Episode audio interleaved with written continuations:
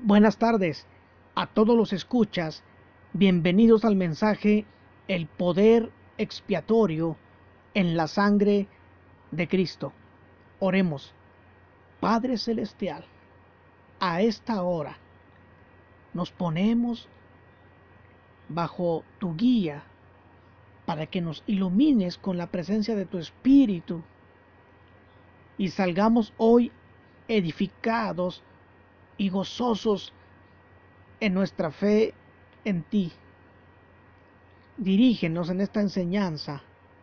Aplica estas verdades a nuestras vidas y vivamos a totalidad, a tope su enseñanza. En el nombre de Cristo lo rogamos. Amén. El poder expiatorio en la sangre de Cristo. Las escrituras presentan la muerte de Cristo no sólo como el remedio para el pecado en el ser humano llevado a cabo en un acto hecho allá en el Calvario, sino que también la expiación en su sangre es presentada como logrando cambios reales en la conducta de aquellos a quienes les es apropiada. En otras palabras, la fe inicial profesada en que por medio de ella Dios te reconcilia con Él, no es sólo como un marco de referencia en tu momento de conversión.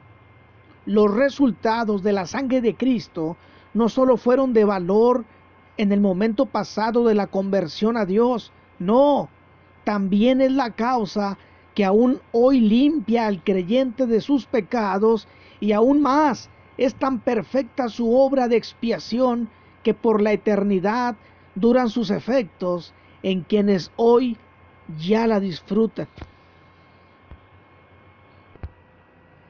En primer lugar veamos que la sangre de Cristo puede dar la continua purificación al creyente. Veamos Juan, primera de Juan 1, versos 6 al 7 y el verso 9. La frase en el verso 7 que dice, y la sangre de Jesucristo nos limpia de todo pecado, está dentro de un contexto de otras frases donde se viene hablando como tema resaltado el cómo pueden los creyentes limpiarse de aquellos pecados que aún a veces cometen, para así poder seguir disfrutando de la comunión ininterrumpida con Dios. En el verso 5 se dice que Dios es luz y por lo tanto en esa misma condición debe, deben aspirar a vivir los que dicen que le conocen. Luego en el verso 6 se remarca que la característica de todo profeso de fe en Dios es que debe tener una vida limpia de maldad o estaremos presumiendo de conocer a Dios de palabras mientras que de hechos lo estamos ofendiendo. La Biblia dice, no todo el que me dice Señor, Señor entrará en el reino de los cielos, sino el que hace la voluntad de mi Padre que está en el cielo. Mateo 7:21.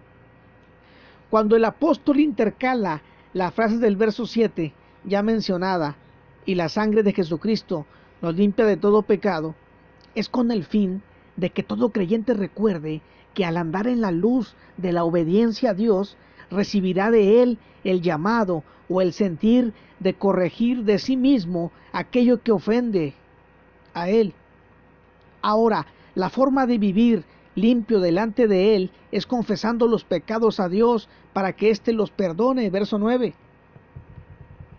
Cuando la mente es herida por la espada de luz de la palabra de Dios, descubriendo aquello que él debe confesar y abandonar, es entonces que opera el poder de la sangre de Cristo, la cual él derramó por nuestras vidas cuando reconocemos que nuestro pecado presente es real y que como odiamos hacerlo, rendimos en confesión tales hierros, confiando en que la sangre de Cristo derramada por nosotros sigue siendo efectiva para dar al arrepentimiento y confesión sinceros el recibir el perdón divino. La sangre de Cristo, es decir, su muerte, no solo fue un hecho real en la historia en la cruz, y cuando por primera vez esta fue aplicada por la fe a nuestras vidas para el perdón de pecados que entonces ya acumulábamos. Su sangre sigue siendo hoy valiosa y el único remedio para lidiar con los pecados que hoy cometemos. Así que sea pronto para confesarlos a Dios. Ella sigue teniendo eficacia para limpiar nuestras conciencias cuando hemos cerrado el camino de luz en que debemos. Ahora veamos que en la sangre de Cristo puede dar la misma propiciación al mundo. Veamos primero de Juan 2.2 y 4.10.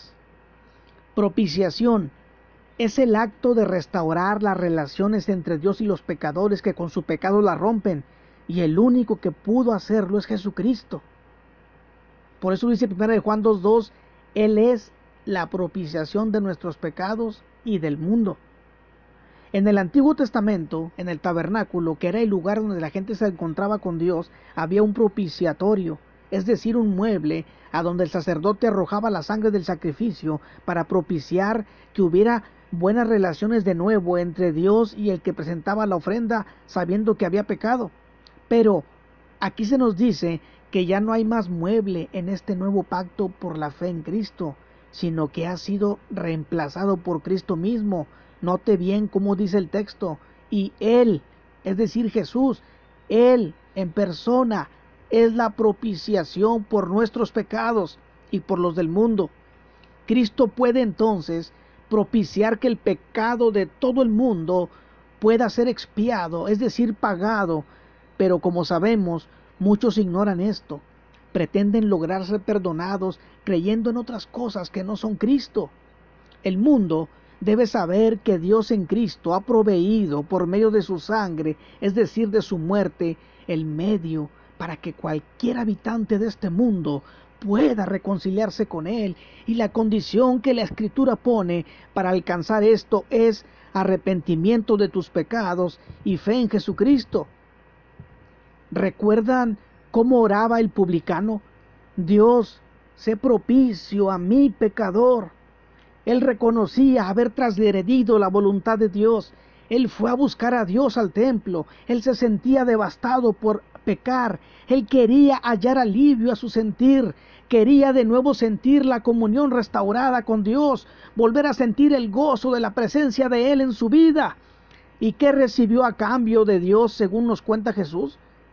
Fue justificado. Esta historia está en Lucas 13. Él reconoció que no podía a sí mismo propiciarse una buena relación con Dios. Más bien, Él fue a la fuente de la propiciación. Él fue a Dios.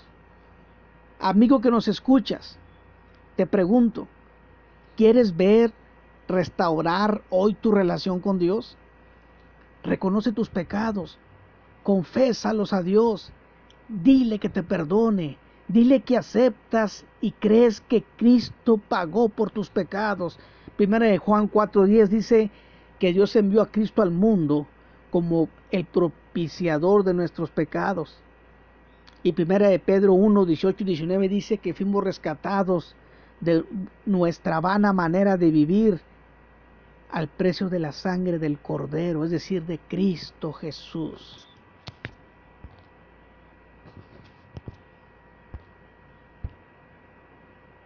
Ahora veamos que la sangre de Cristo puede dar la eterna redención al creyente. Hebreos 9, verso 12 y verso 26. Redención tiene varios significados muy ricos para aplicación a nuestras vidas. En resumen diremos que conlleva la idea de liberar a alguien por el pago de un precio.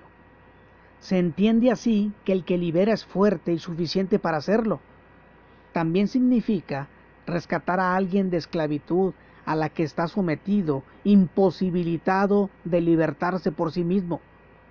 En nuestro pasaje de Hebreos que estamos considerando, se contrastan los sacrificios contiguos del viejo pacto y el único, irrepetible y todo suficiente sacrificio de la persona de Cristo en la cruz del Calvario. Se declara que este sacrificio de Cristo es de valor infinito, es decir, eterno.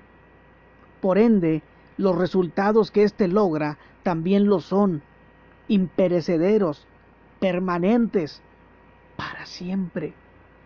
Esto significa que la libertad de los liberados por Cristo es permanente ante los ojos de Dios. Ahora, el ser redimidos del pecado significa que debemos vivir en victoria sobre Él, no esclavizados de nuevo a esas actitudes, a esos pensamientos, a esos hechos pecaminosos de donde se nos rescató a cada cual. Luego entonces, la salvación lograda por la sangre de Cristo nos hace vivir confiados de que nunca más nos volverá a dominar pecado alguno, sino que apoyados en Dios venceremos para que nunca más esos malos hábitos que nos alejaban de Dios vuelvan a tener el control sobre nosotros. Por lo tanto, la tentación en tu vida puede ser resistida sometiéndose a Dios. Santiago 4.7 dice, sométanse a Dios y el diablo huirá de vosotros. Además, tenemos su promesa de no ser tentados más allá de lo que podamos resistir. 1 Corintios 10:13 dice que no les ha sobrevenido ninguna tentación que no sea humana, pero que fiel es Dios que no os dejará ser tentados más de lo que poder resistir, sino que dará juntamente con la tentación la salida para que podáis soportar nos han dado el Espíritu de Dios para que por su poder muera en nosotros toda práctica pecaminosa que transgrede las leyes divinas. Romanos 8:13 dice, mas si por el Espíritu haces morir las obras de la carne, vivirás.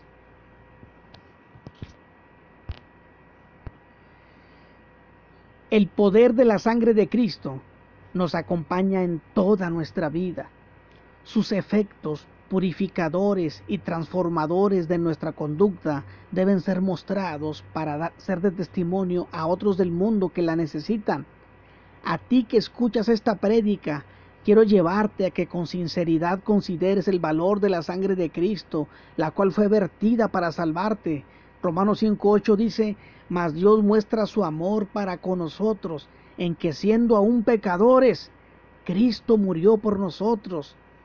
Rinde hoy tu vida a Cristo. Dile, Señor, gracias que has proveído propiciación para reconciliar mi vida contigo. Te ruego que hoy lo hagas. Quiero ser uno más de aquellos que disfrutan en vida de todos los efectos de la expiación en Cristo. Amén.